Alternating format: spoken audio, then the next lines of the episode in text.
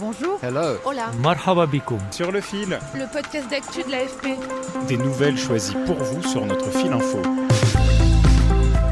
L'OTAN mène depuis quelques jours les plus grandes manœuvres militaires en Europe depuis la guerre froide. Tout un symbole visant à montrer sa force. Car aux États-Unis, mais aussi dans les états-majors européens, l'hypothèse d'une agression russe visant un autre pays européen avant la fin de la décennie n'est pas écartée. L'éventuel retour de Donald Trump au pouvoir ne fait que renforcer l'inquiétude d'un désengagement américain de l'OTAN. Le milliardaire en campagne électorale a émis la possibilité de ne pas défendre un pays de l'Alliance qui serait attaqué par la Russie s'il rechigne à investir dans sa défense. Le 10 février, Donald Trump rapportait une conversation qu'il aurait eue avec des chefs d'État de l'OTAN. L'un des présidents d'un grand pays s'est levé et a dit si nous ne payons pas et que nous sommes attaqués par la Russie, allez-vous nous protéger J'ai répondu vous n'avez pas payé, vous êtes un mauvais payeur.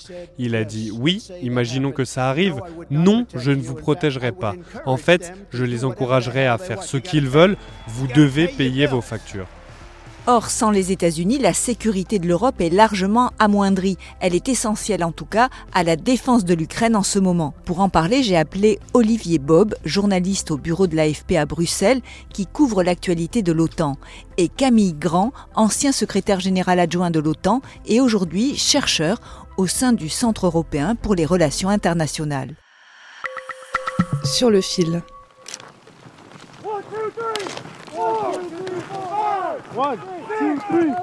Ce que vous entendez, ce sont des Marines américains en plein exercice dans la neige de Norvège en plein mois de février. Ils font partie des 90 000 soldats des 31 pays de l'Alliance, plus la Suède, qui participent à Steadfast Defender, défense indéfectible en français. Jamais depuis la guerre froide, l'OTAN n'avait organisé de manœuvres d'une telle ampleur. Avec cet exercice grandeur nature, l'OTAN teste la capacité de ses troupes à se déplacer vers le flanc est de l'Europe en cas d'attaque.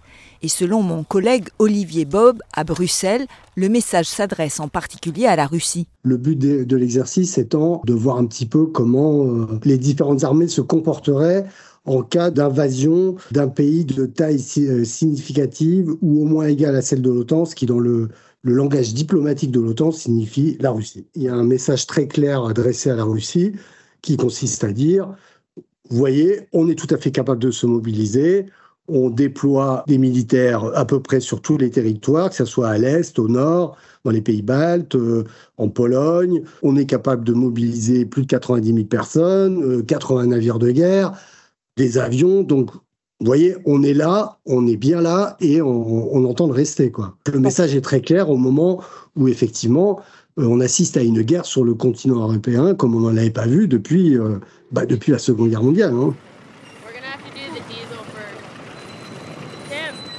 Ici à Settermen, en Norvège, par moins 20 degrés, mais aussi en Allemagne, en Finlande, en Estonie ou en Suède. Ces manœuvres vont s'étaler jusqu'à la fin mai.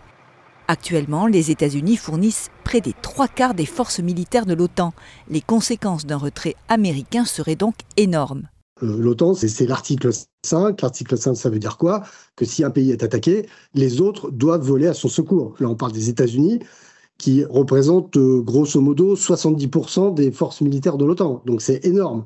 Si ce pays-là devait revenir sur son engagement de défendre un autre pays de l'OTAN, évidemment, ça serait, ça serait très grave. Donc le, secrétaire général de l'OTAN, euh, Stoltenberg, a immédiatement réagi en avertissant que voilà, ce genre de propos mine la défense même de l'OTAN, de l'Alliance. Donc c'est très grave. L'OTAN, qui va fêter son 75e anniversaire en juillet, est prise de doute.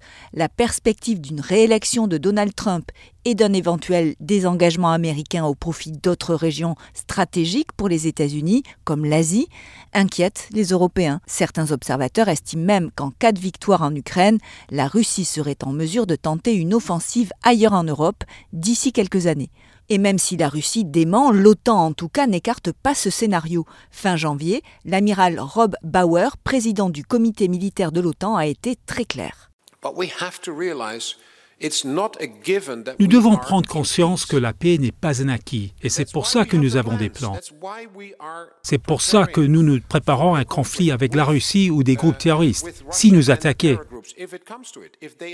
nous ne rechercherons pas de conflit, mais s'ils nous attaquent, nous devons être prêts. L'hypothèse d'une nouvelle offensive russe d'ici à la fin de la décennie est aussi étudiée par les états-majors européens, selon le chercheur Camille Grand du groupe de réflexion ECFR, le Conseil européen pour les relations internationales. Les chefs d'état-major britanniques, norvégiens, suédois, finlandais, estoniens, le ministre de la Défense allemand ont parlé de cette, hypothèse d'un conflit en Europe à un horizon qui serait plutôt de 5 ou 8 ans. Hein, c'est l'horizon de temps qui est donné qui est calculé de deux manières. D'une part, le temps de reconstitution des, forces russes, euh, qui sont effectivement, euh, pour les forces terrestres, très probablement vont sortir euh, amoindries du conflit en Ukraine, mais on fait un calcul en disant, voilà, dans 5, 7, 8 ans, la Russie pourrait être de nouveau en mesure de monter une opération militaire de grande ampleur. Les pays qui se sentent le plus menacés sont ceux qui ont une frontière commune avec la Russie, comme les pays baltes, la Pologne ou la Moldavie. À la mi-décembre, le Kremlin a assuré que la Russie n'avait aucun intérêt à combattre un pays de l'OTAN, ce qui ne l'empêche pas de s'inquiéter de l'expansion de l'OTAN à ses frontières. Je crois que ce que tout le monde a en tête, c'est l'hypothèse dans laquelle Poutine serait tenté de tester au fond la solidité euh, de l'Alliance atlantique, la, solidarité entre Européens, en disant, bon, et si je commence à faire pression sur la Lettonie ou l'Estonie, ou si je fais bouger des troupes dans le Grand Nord, euh, le long de la frontière finlandaise ou, euh, euh, norvégienne, comment est-ce que vous allez réagir? Avec une double question, comment est-ce que vous allez réagir politiquement? C'est-à-dire, est-ce que votre solidarité à vous, Américains, à vous, autres Européens, sera pleine et entière.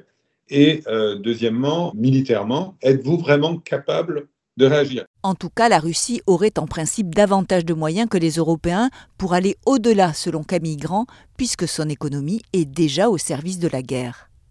On peut dire que la Russie a vraiment basculé dans, une économie de guerre, hein, euh, ce qui n'est pas le cas des Européens ni même des Américains. On pense aujourd'hui qu'il y a euh, plus de 30% du budget euh, fédéral de la Russie qui est consacré à, à la guerre. c'est 6% du PIB russe qui est consacré à la guerre. C'est énorme comparé à l'Europe, même si l'UE s'est mobilisée pour aider l'Ukraine notamment. Mais aujourd'hui, le million d'obus européens promis à l'Ukraine pour mars ne sera pas livré à Kiev dans les temps. L'aide des Américains reste donc essentielle aux Ukrainiens. Après l'annexion de la Crimée par la Russie en 2014, les 31 pays de l'OTAN se sont engagés à consacrer 2% de leur PIB aux dépenses militaires. Dix ans après, ils sont seulement 18 à avoir atteint cet objectif. La France ne devrait y parvenir que l'an prochain, même si elle est très proche, avec 1,9%.